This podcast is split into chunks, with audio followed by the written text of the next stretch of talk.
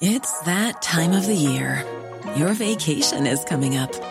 You can already hear the beach waves, feel the warm breeze, relax, and think about work. You really, really want it all to work out while you're away. Monday.com gives you and the team that peace of mind.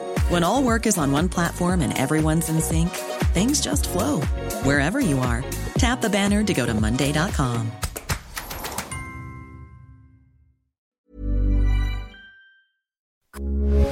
Heraldo Radio, con la H que sí suena y ahora también se escucha.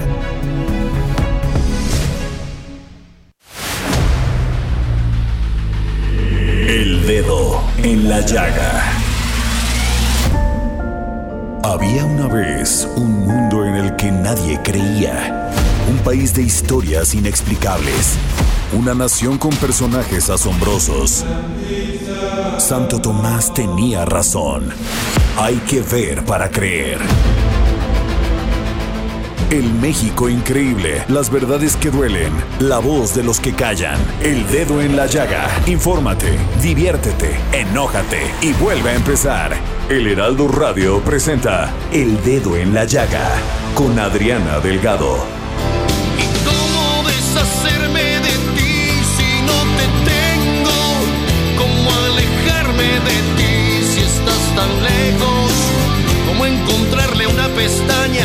lo que nunca tuvo ojos? ¿Cómo encontrarle plataformas a lo que siempre fue un barranco? ¿Cómo encontrar en la alacena los besos que no me diste? ¿Y cómo deshacerme de ti si no te tengo?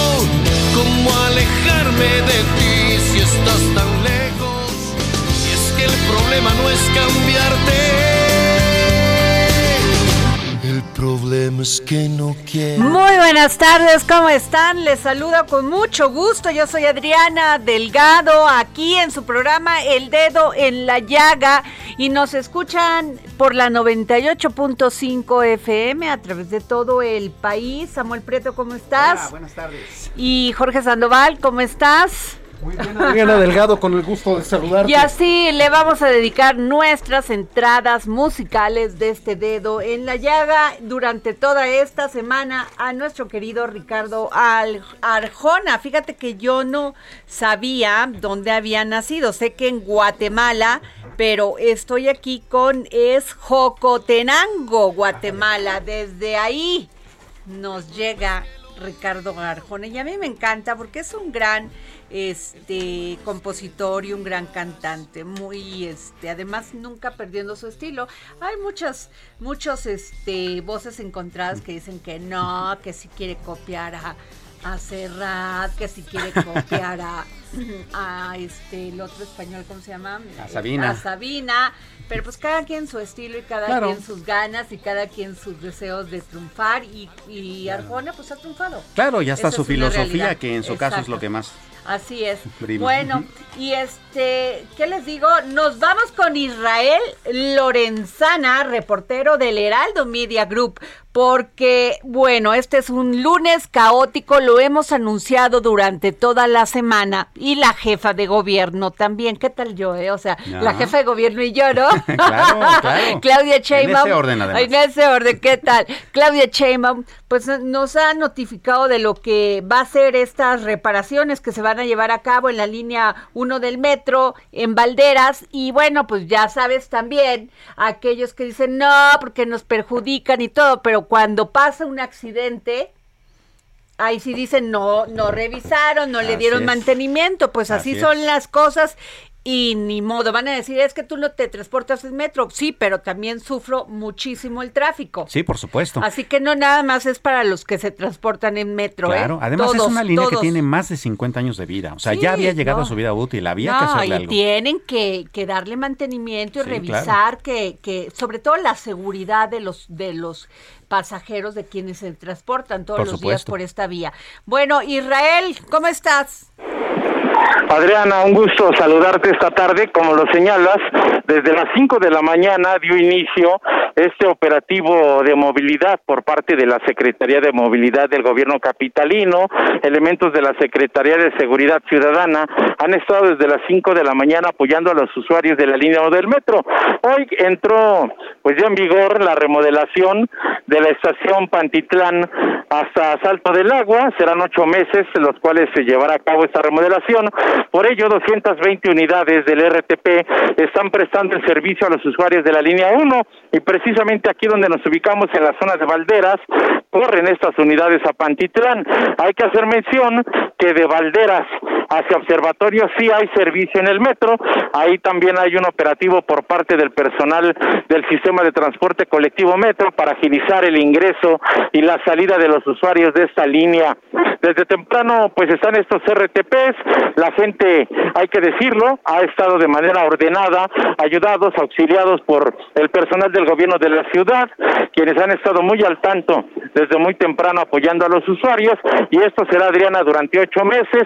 Para estos momentos ha disminuido un poco la afluencia de personas, muy temprano pues habían largas filas abordando estas unidades de RTP que estaban saliendo prácticamente pues de dos o tres cada minuto, eran muchísimas unidades las que estaban a disposición de los usuarios, así que bueno pues solamente la recomendación para nuestros amigos es salir con minutos de anticipación tomando en cuenta esta remodelación de la línea 1 del metro. Pues Adriana, ya la información que yo te tengo, por supuesto, seguiremos al pendiente. Gracias. Bueno, y a ver, los también los choferes de RTP pues le piden paciencia a la gente porque a los pasajeros porque este algunos se ofuscan y pues este dicen palabras antisonantes, entendemos todo el tema, pero pues sí le piden a las personas que tengan paciencia, que sean un poco tolerantes y sensibles ante estos. Ellos están haciendo su mejor esfuerzo por dar el servicio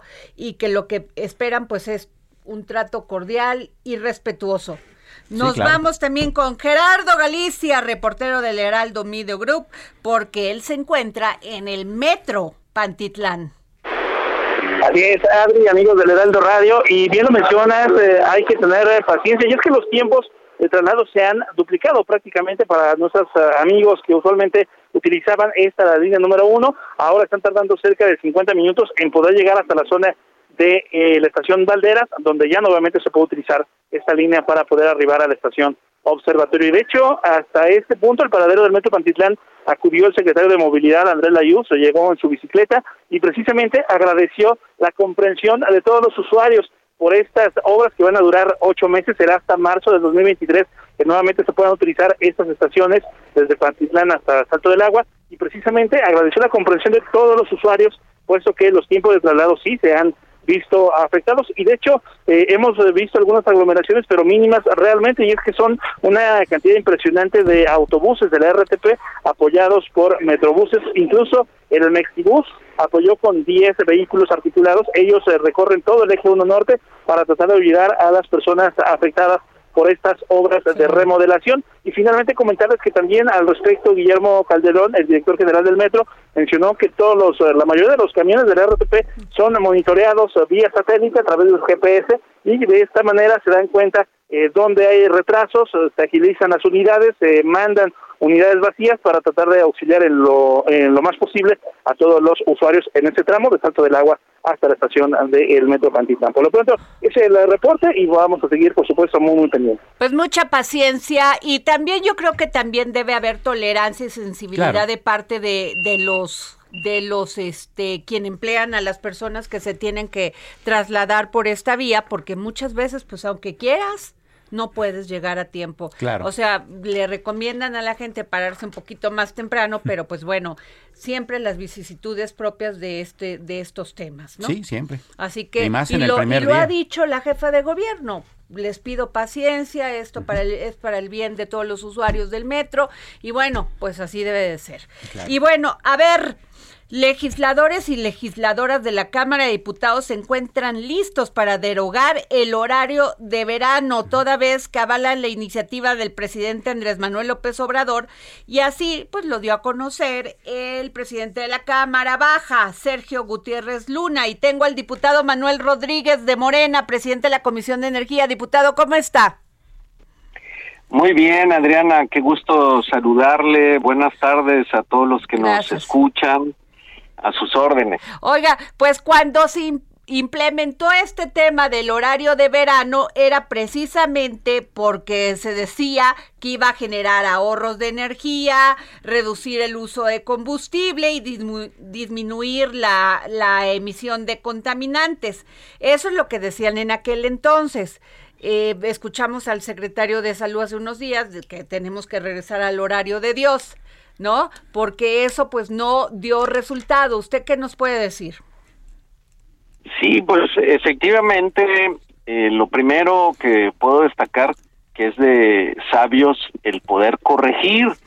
Y si bien es cierto que en un inicio se tuvo la buena intención de lograr esos beneficios que en aquel entonces se argumentaron, lo cierto es que después de más de 20 años de estarse aplicando, pues el resultado es que no ha habido ese ahorro en consumo de energía eléctrica del que se platicaba y por el contrario, lo que sí ha habido es problemas de carácter eh, psicológico en mucha gente que eh, tiene problemas para adaptarse a ese horario de verano, especialmente en aquellos que empiezan muy temprano el día sus actividades y que bueno, pues efectivamente les toca buena parte de ese horario levantarse en plena oscuridad, lo que además también incrementa la eh, percepción de inseguridad para muchos.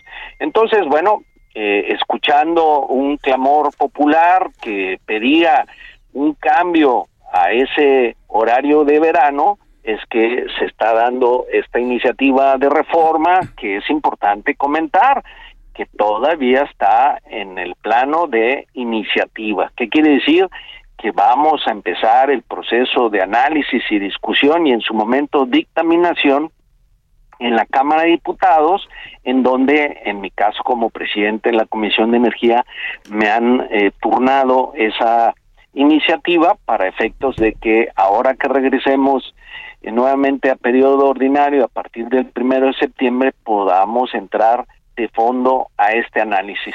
Y vale la pena comentarle a quienes nos están escuchando que habría excepciones a la regla en cuanto al horario de verano porque toda la franja norte del país, la que hace frontera con Estados Unidos, en esos municipios sí prevalecería el horario de verano. Sería la única excepción y principalmente la razón es precisamente por este tema de vinculación comercial que hay entre las dos naciones y que precisamente eh, ese intercambio comercial que pasa por las fronteras, pues es importante que siempre los horarios de las fronteras Ajá. sean simultáneos. Claro. Y bueno, pues este, esa sería la, la excepción a la regla. Ahora, este, tengo entendido que la que esto va a pasar, va a ser derogado por unanimidad, que no se están oponiendo, este, no hay oposición de parte de del PRI, del PAN, del PRD ni de Movimiento Ciudadano, aunque no los necesitan.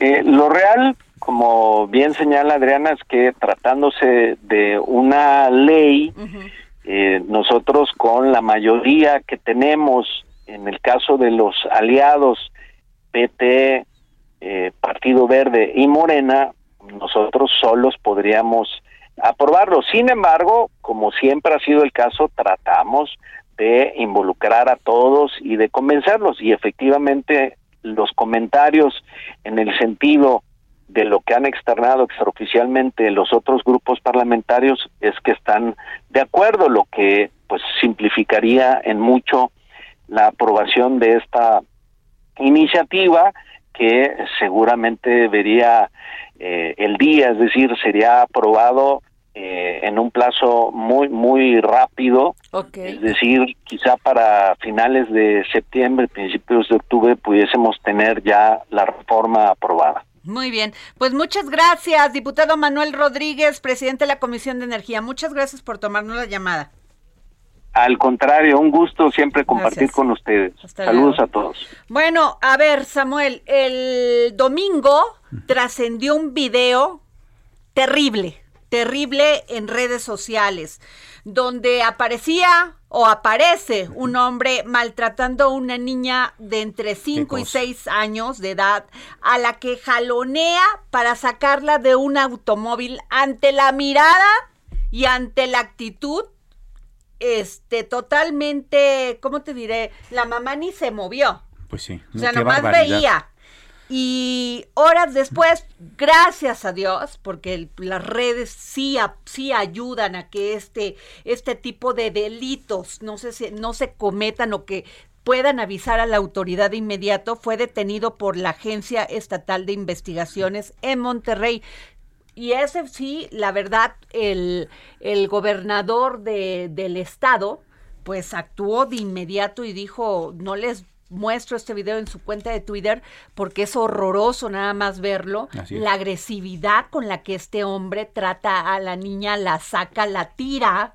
Imagínate, si eso, imagínate esa niña ya este viendo que es sujeta de violencia Qué barbaridad. por a esa parte edad. de a esa, pero a ese grado, porque la jalonea y la tira tal cual, como si fuera una muñeca de trapo.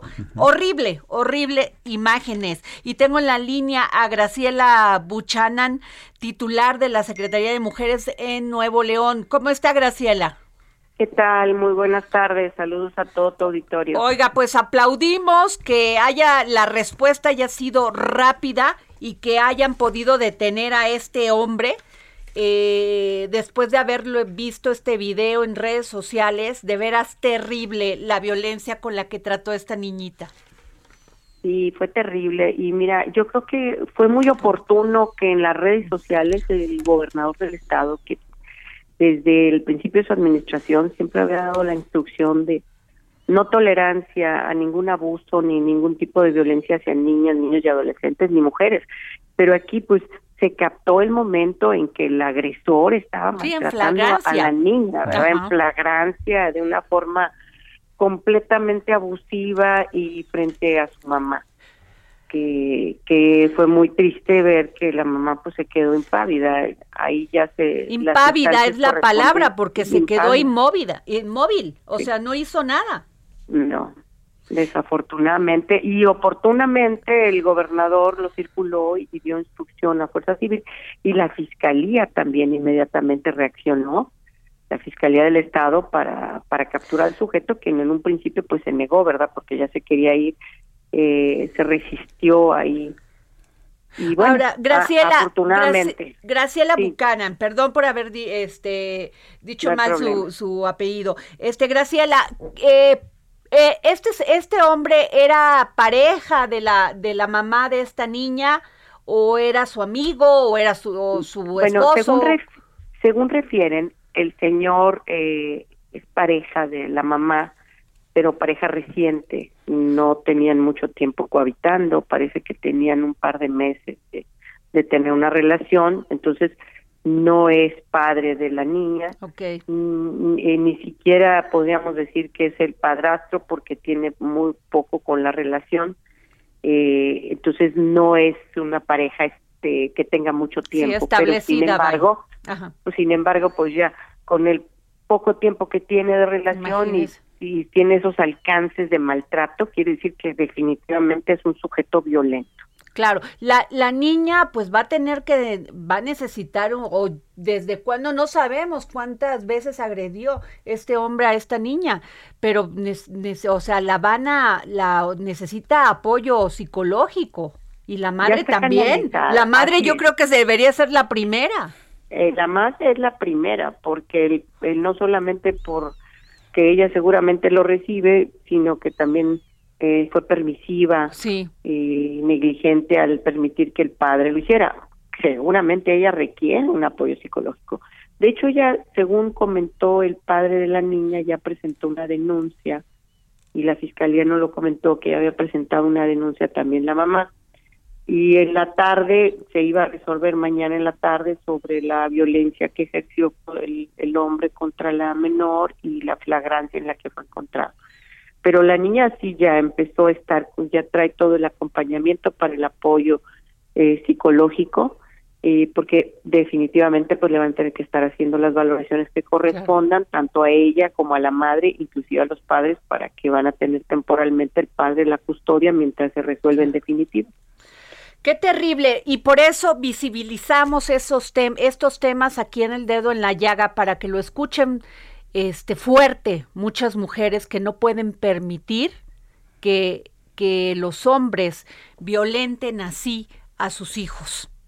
No, e- esto es, es grave y es una exhortación a todas las mujeres, sea el padre, sea el tío, sea el abuelo, sea el hermano, sea la pareja, sea el amigo, nunca deben permitir este tipo de abuso.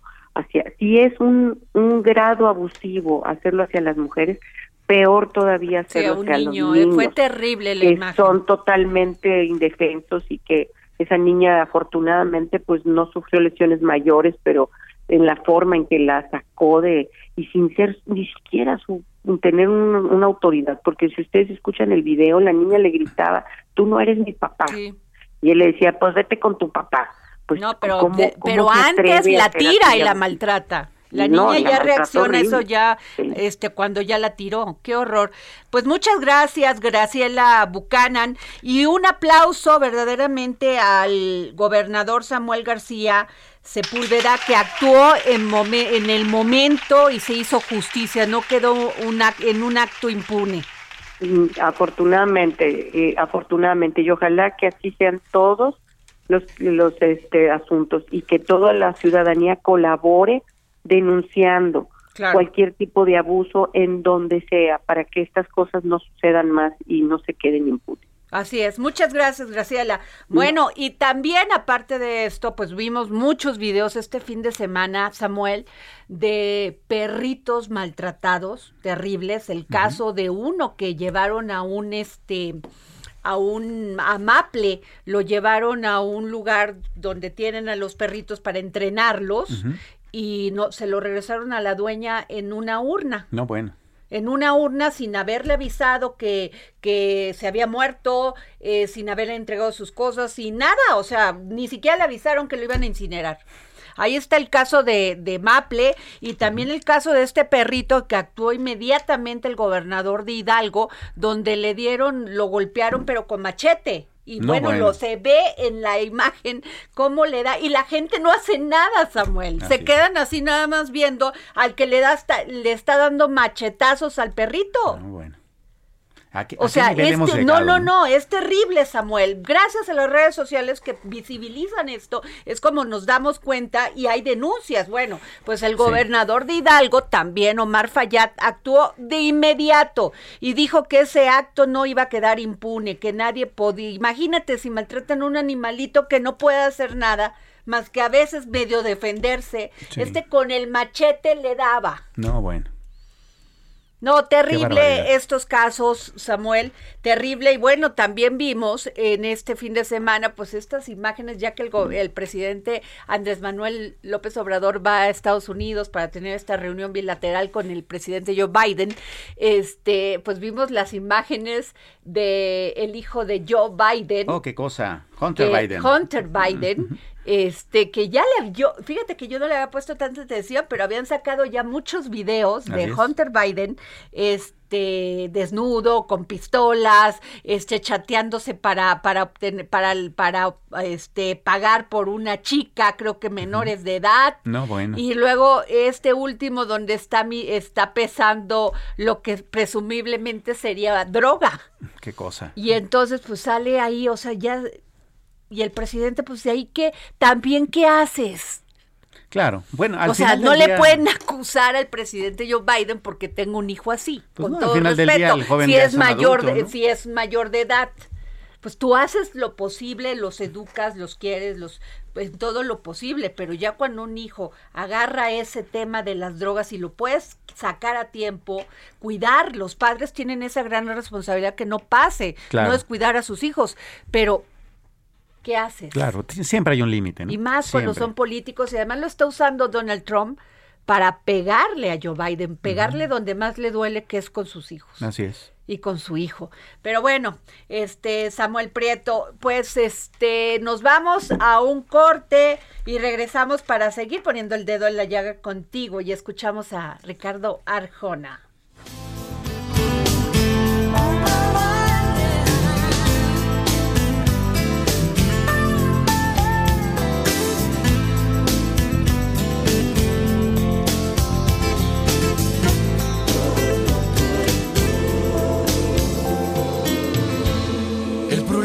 Que duela. El problema es que me gusta. El problema no es el daño. El problema son las huellas. El problema no es lo que haces. Sigue a Adriana Delgado en su cuenta de Twitter, arroba Adri Delgado Ruiz. Además, te invitamos a enviar tus opiniones y comentarios en texto o por mensaje de audio a través de WhatsApp al 55 2544 3334. Y si quieres escuchar El Dedo en la Llaga de El Heraldo Radio, en cualquier momento y donde quiera que te encuentres, descarga el podcast disponible en Spotify y iTunes.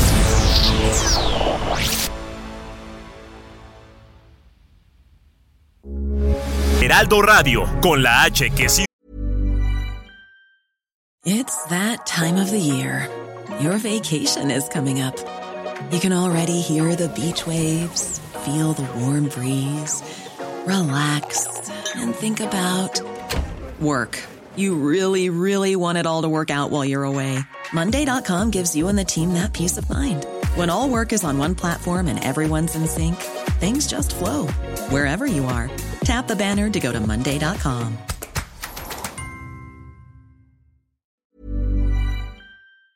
Suena y ahora también se escucha.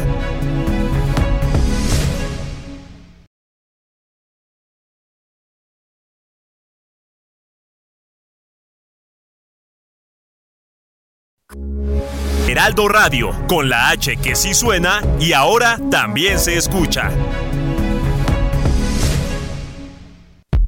Sigue a Adriana Delgado en su cuenta de Twitter en arroba Adri Delgado Ruiz. Y envíanos tus comentarios vía WhatsApp al 55 25 44 33 34 o 55 25 02 21 04.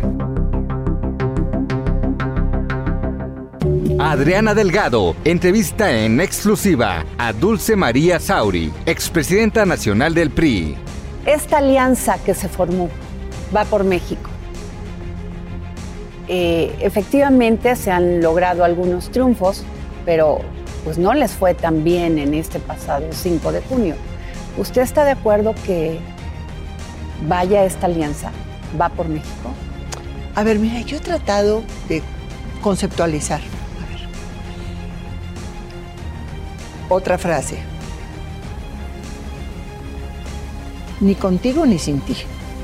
¿Por qué? Yo pienso que los tres partidos coaligados tienen el poder de hacer perder una elección.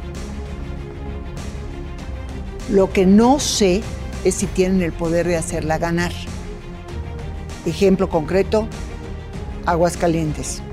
Ahora, tal vez si el PRI hubiera presentado una candidatura, se hubiera llevado 7-10% de la votación, es un poco más. Hablo de los porcentajes recientes que ha obtenido el PRI en Aguascalientes.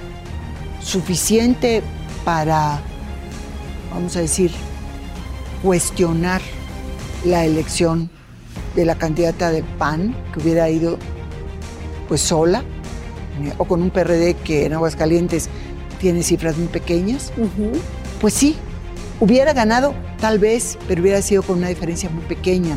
Eh, O sea, ahí es donde digo, no tiene el poder de ganar el PRI en Aguascalientes, pero sí el poder de hacer perder. Jueves, 11 de la noche, El Dedo en la Llaga, Heraldo Televisión. Bueno, regresamos aquí al dedo en la llaga. No dejen de ver esta entrevista muy interesante que, que este, le realicé a Dulce María Sauri, expresidenta del Comité Ejecutivo Nacional del PRI, exdiputada, es gobernadora. Bueno, es una de las mujeres con más talento político Sin duda. que yo conozco, una mujer reflexiva, una mujer eh, sensible de estos temas y me- nos platica ahí de lo que fue el 2000, el 2000, este, después de que perdió la presidencia el PRI y cómo se le vinieron como jauría. Así Lo es. mismo que estamos viendo, pero, pero no, o sea, con una, con un, en aquel entonces ella, estaba ella en el PRI, si ella no hubiese actuado con reflexión, Así con es. tolerancia, con, con garbo, con Con presencia. todo eso que ahora no hay en el PRI. Claro, se es. hubiese acabado el PRI desde el año 2000 y no, es. no hubiese tenido oportunidad Peña Nieto de ser presidente de la República. Bueno, no sé si hay que agradecérselo, ¿verdad? bueno, sí, hay que, bueno, a ver. Oigan, este, bueno, pues mañana, Samuel, el presidente debe de estar ya en Estados Unidos, ¿no? Sí, ya, ya está en Washington. Y este, y pues se va a llevar, va a tener esta reunión bilateral con el presidente de Estados Unidos, Joe Biden, y pues se van a hablar de muchos temas como el flujo migratorio, la crisis política económica mundial derivada de la pandemia y muchos otros temas que son importantes sobre todo para nosotros los mexicanos, Sí, sobre todo para nuestros connacionales y para todas estas personas que, que hacen este largo caminar y expuestos a la muerte, que son los migrantes, no solamente de nuestro país, sino también de Centroamérica. Así es. Entonces yo creo que ahí el presidente lleva esta voz, porque pues le dijeron que le iban a ayudar. Claro. Que iban a, a generar industria y no sé qué para Incluso una reforma este migratoria. claro, este, este flujo migratorio, pero pues no ha pasado nada. Pero bueno, yo le pedí al doctor Raúl Benítez Mana- Manaut, secretario del Centro de Investigaciones sobre América del Norte de la Universidad Nacional Autónoma de México, que nos pudiera tomar la llamada. Doctor, ¿cómo está? Muy buenas tardes, Adriana. Es mucho gusto estar en tu programa. Gracias, doctor. Oiga, doctor, pues usted cómo ve esta reunión que se da en este momento tan importante, porque los que están padeciendo realmente de la crisis migratoria somos nosotros, México. Sí, mira, el tema migrante va a ser el principal. Ese tema va a ser el 80% de la reunión entre Biden y el presidente López Obrador. Hay otros temas que mencionó el presidente López Obrador de la agenda que a mí me parece que son irrelevantes para Estados Unidos. Eso de ayudar a combatir la inflación mundial, pues México no tiene nada que ver con eso. El tamaño de la economía mexicana no da para eso. Luego está el tema ese de que el presidente se le ocurrió la semana pasada quitar la estatua de la libertad. Pues esos son, este, pues digamos, cosas kafkianas o extrañas que tampoco van a alterar mucho la, la- plática, pero que hacen ruido, pues como el presidente Biden dice, ¿cómo se le ocurre a este una semana antes de que eh, venga a platicar conmigo que quiere quitar la estatua de la libertad? Pues es un gran símbolo de, de Estados Unidos, ¿no? Claro. Pero aparte de eso, el tema migratorio sí los convoca a los dos y seguramente el presidente Biden va a, a establecer políticas muy duras contra la migración, porque fue lo que hizo Donald Trump este durante todo el año 2019 para hacer frente a las elecciones presidenciales que Trump finalmente perdió, pero sí bajó las tasas de migración eh, irregulares hacia Estados Unidos, migración no documentada hacia Estados Unidos mucho, sobre todo de centroamericanos. Y esto lo ha pedido Biden porque eh, las bases de apoyo político de los republicanos están exigiéndole a Biden que pare la migración y él y, y López Obrador tienen un, un- enemigo en común muy poderoso que es el gobernador de, Tre- de Texas, Greg Abbott. Greg Abbott está en campaña contra Biden, en campaña contra López Obrador, en campaña contra los migrantes, quiere poner un muro, está muy agresivo con el tema del aborto, contra el presidente eh, Biden, etcétera, y, y- él es un enemigo en común, ya López Obrador empezó a hacer expresiones verbales contra él, y yo en este caso yo diría que con toda la razón, y Biden lo mismo.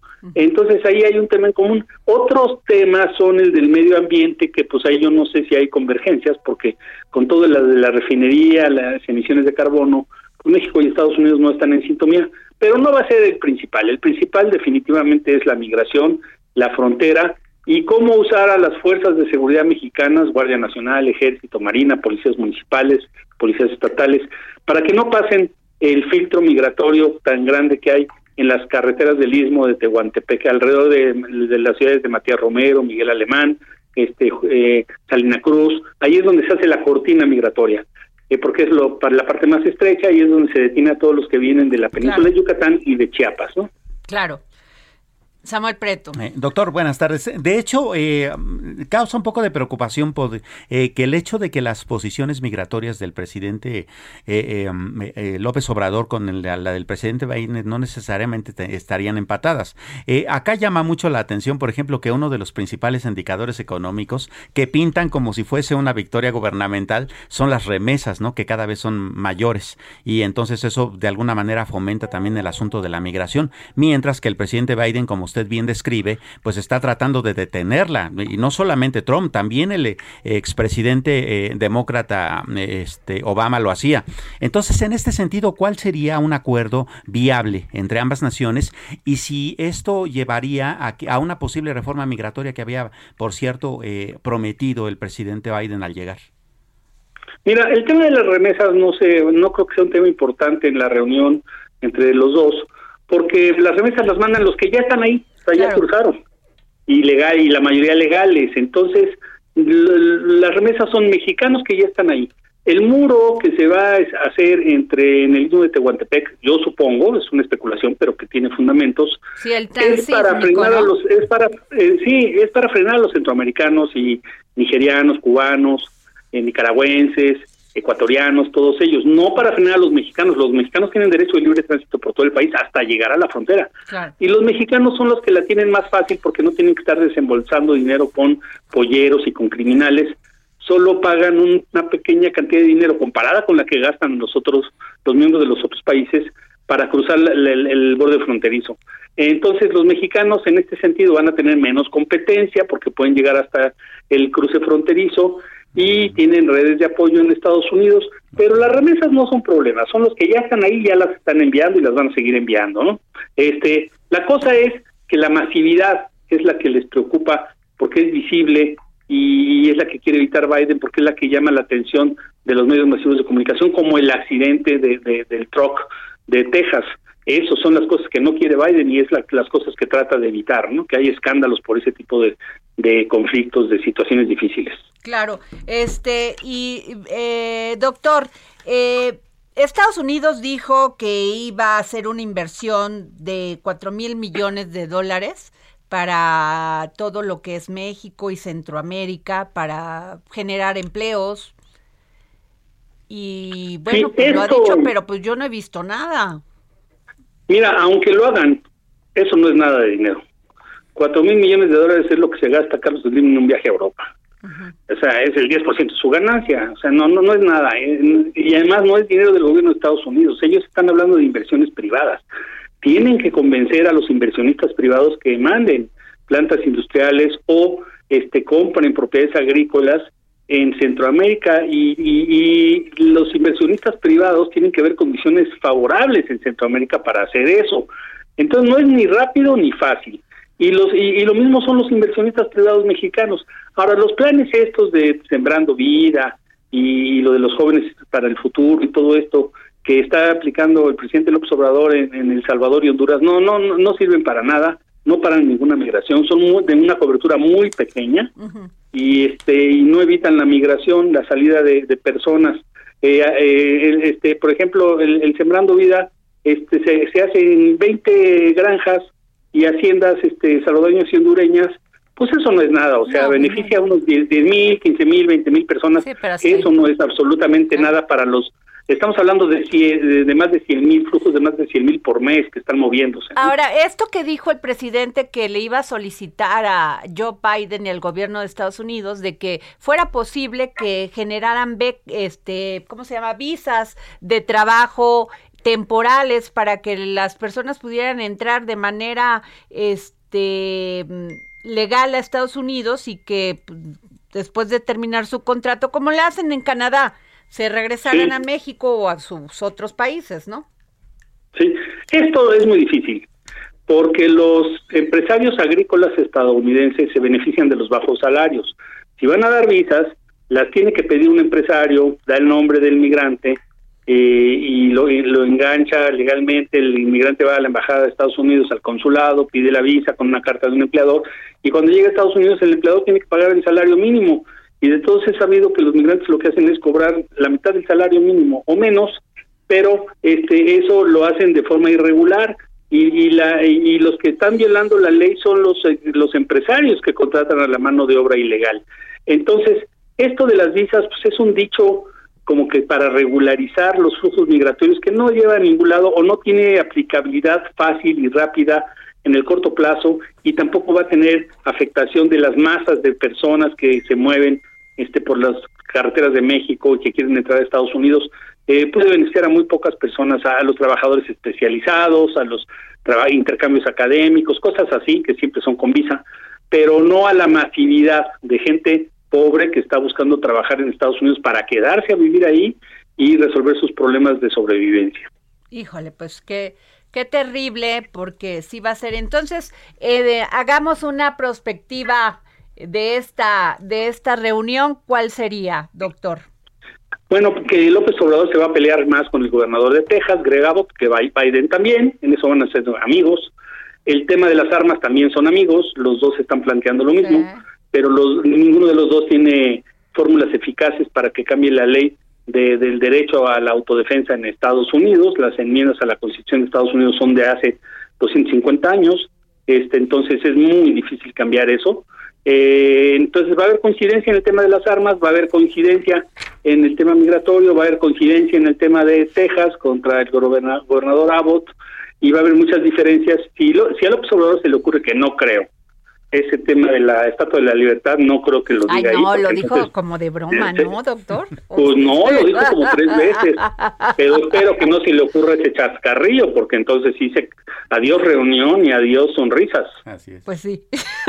Qué terrible. Pero bueno, doctor, gracias, doctor Raúl Benítez Manaut, catedrático del Centro de Investigaciones sobre América del Norte de la Universidad Nacional Autónoma de México. Muchas gracias. Un, un saludo al Heraldo Radio, mucho gusto. Gracias, doctor. Oye, pues no, no creo que lo haga el presidente, ¿sí? No, no, que no, no. no, ¿Cómo les va a decir en su casa Claro. que tienen que quitar la estatua de la libertad? Claro que no. Sería algo así, un aquí como que Como quitar el ángel de la El independencia, ángel de la ¿no? sí, Una cosa así, claro. Algo así, ¿verdad? No, pero ese no es tan representativo, a ver. O sea, sí es representativo, pero bueno, fue una donación francesa aquí, ¿no? Sí, bueno, Pero a la ver, a Estatua ver. de la Libertad también. Ok, bueno. Más bien se van a enojar también los franceses. También, sí. Oye, y este, Samuel, pues este, vamos contigo sobre el tema de, tú dices que el presidente va a discutir sobre el tema de los empresarios y de dar más garantías jurídicas a los inversionistas en Estados Unidos. Sí, de hecho, eh, uno de los anuncios interesantes es que eh, eh, el presidente va a Estados Unidos con una comitiva y no son eh, empresarios pequeños los que están, a- están con él. Está eh, Carlos Slim, está Antonio del Valle. es decir, ese sí es machuchón, como dice él, ¿no? Como dice, Machuchones, ¿no? como dice el presidente, así dice, no digo yo, así dice él.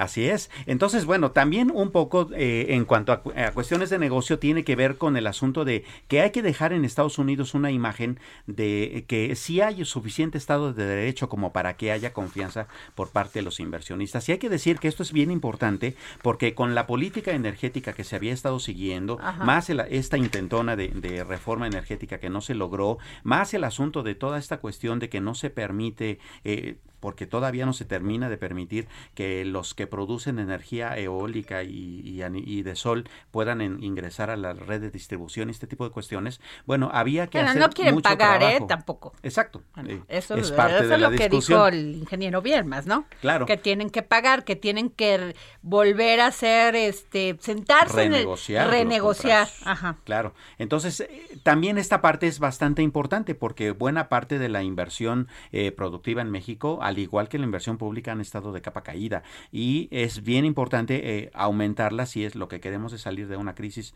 eh, tan fuerte como la que tenemos, más la que viene, considerando que la recesión en Estados Unidos está a la puerta y que buena parte de los analistas este, estadounidenses están insistiendo en que sí va a llegar.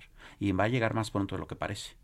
Híjole, pues este, obviamente nos va a afectar. También yo creo que el presidente va a tocar ese tema, ¿eh? Así es. ¿Cómo, le, ¿Cómo vamos a enfrentar? Porque finalmente somos vecinos, convivimos en un mismo, este, en una misma zona económica, política no, ¿verdad? Pero sí, este, sí de es. salud, de todo. Sí, por supuesto. Frontera.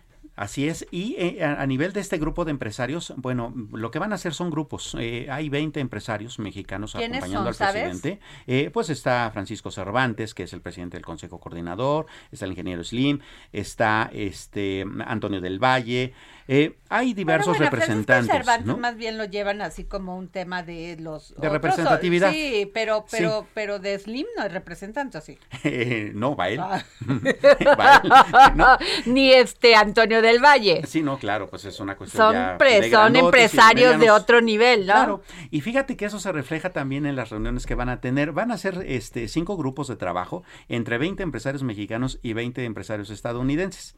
Y las mesas, inversión, política, facilitación comercial, implementación del TEMEC y servicios de financiamiento a las eh, pequeñas y medianas empresas. Bueno, ahí sí. Francisco Cervantes, ¿no? Así Pero es. pero en las otras Pues en las otras hay que, hay que entrarle durísimo también. no y, lleva, de- y va Tatiana Cloutier, va este Marcelo Ebrard con es. es- este está ya el embajador de México en Estados Unidos, Esteban Moctezuma Así y es. quién más va el de Agricultura también, el Sí, sí, sí, secretario también, de claro. Agricultura aquí de de, este, que de ese- México, ese Villalobos. por todos lados. O sea, ha, abierto mucho mercado y eso es genial. No, pues porque le sabe, es Le un es un sabe. funcionario público res- respetuoso y respetable, la Así verdad. es. O sea, él sí, porque le sabe, no está inventando y no quiere ser político. Claro. Eso es la diferencia entre ser funcionario público y ser político. Sí, por que están pensando en los dos y ahí te va una. Fíjate que Ignacio Mier presentó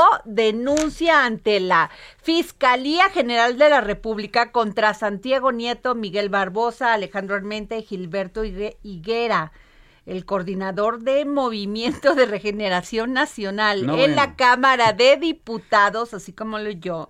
Ignacio Mier Velasco presentó una denuncia ante la Fiscalía General de la República contra cuatro, pues contra Santiago, los que les acabo de decir, porque dice aquí funcionarios, pero pues ya no, Santiago Nieto ya no es funcionario, es él, funcionario. él- él apo- es asesor, ¿no? Del gobierno de Tamaulipas y del gobierno de Puebla. No, no, de gobierno de Hidalgo. Hidalgo. Sí, y, y fíjate que de acuerdo con este con Ignacio Mier, pues su propósito era, según él, de, de estos chicos, era perjudicar de manera sistemática al partido este, Morena y a personas que considera como contrarias a sus intereses económicos, políticos y personales, aunque no reveló los nombres de otros afectados. No, pues si ya con estos ya tiene. Pues sí. ¿no? Ahora, ¿en qué basa este esto Ignacio Miere? Eh, Porque le, quis- le estamos hablando para que nos cuente, Sí, eh, eh, híjole, no, pero no pues no nos- nos no nos quiere, no nos puede contestar No nos la puede llamada, contestar. pero que este, pues así dice él Sí. y este, yo creo que porque quiere ser eh, Ignacio Mier quiere ser este gobernador de Puebla, quiere ser candidato. Esa es una, esa es una, eh, digamos, hipótesis bastante viable. Y además hay que acordarnos que en mayo pasado el, el ahora eh, titular de la Unidad de Inteligencia Financiera, Pablo Gómez, este hizo, eh, bueno, informó que este el gobernador de Puebla y el fiscal de ese estado habían filtrado una investigación contra el diputado Mier por lavado de dinero, operaciones con recursos de eh, procedencia ilícita y evasión fiscal. No, pues también muy duro, ¿no? así es. También muy duro, Entonces también. es como que, pues ahora te la regreso, ¿no? Claro, como dice Ricardo Salinas, el que se lleva se aguanta. Así es. Y dice, le pido con firmeza, dice Ignacio Mier, le pido con firmeza a la Fiscalía General de la República realice las indagatorias conforme a derecho, cuidado el, cuidando el sigilo y el debido proceso para evitar falsas narrativas como las que hicieron en mi contra. Así es. Está enojado. Está enojado. Digo, habrá que ver qué tan cierto es una, Porque una está investigación o la acusando, otra, ¿no? está acusando este a la Fiscalía de Puebla por supuestamente falsear información. Así es, sí, y por filtrarla además de una manera irregular, ¿no? que lo que lo quisieron este pues este implicar en un asunto de lavado de dinero. Pues mira, está haciendo bien.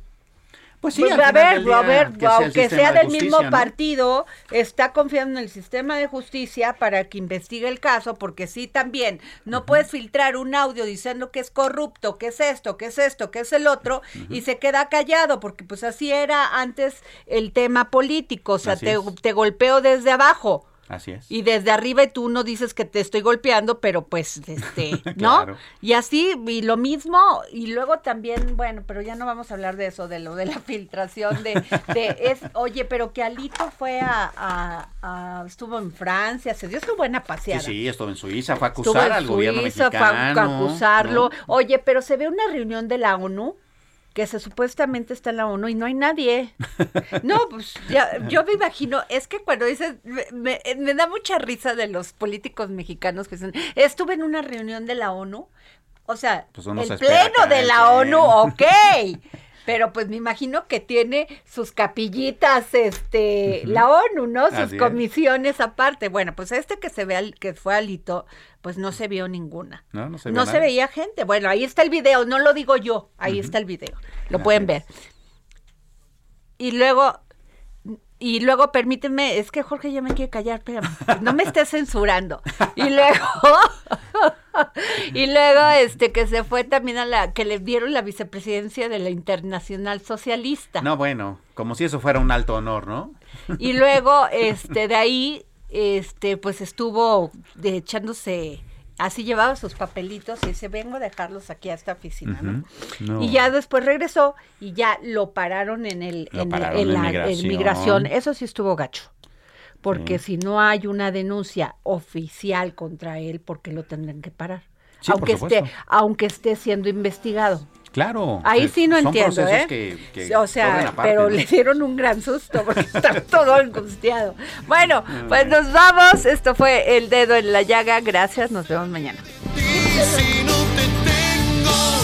¿Cómo alejarme de ti si estás tan lejos?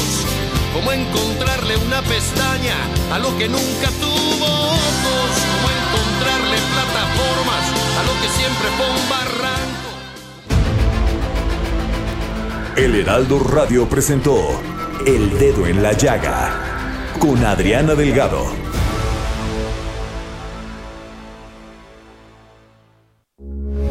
Heraldo Radio 98.5 FM, una estación de Heraldo Media Group. Transmitiendo desde Avenida Insurgente Sur 1271, Torre Carrachi, con 100.000 watts de potencia radiada.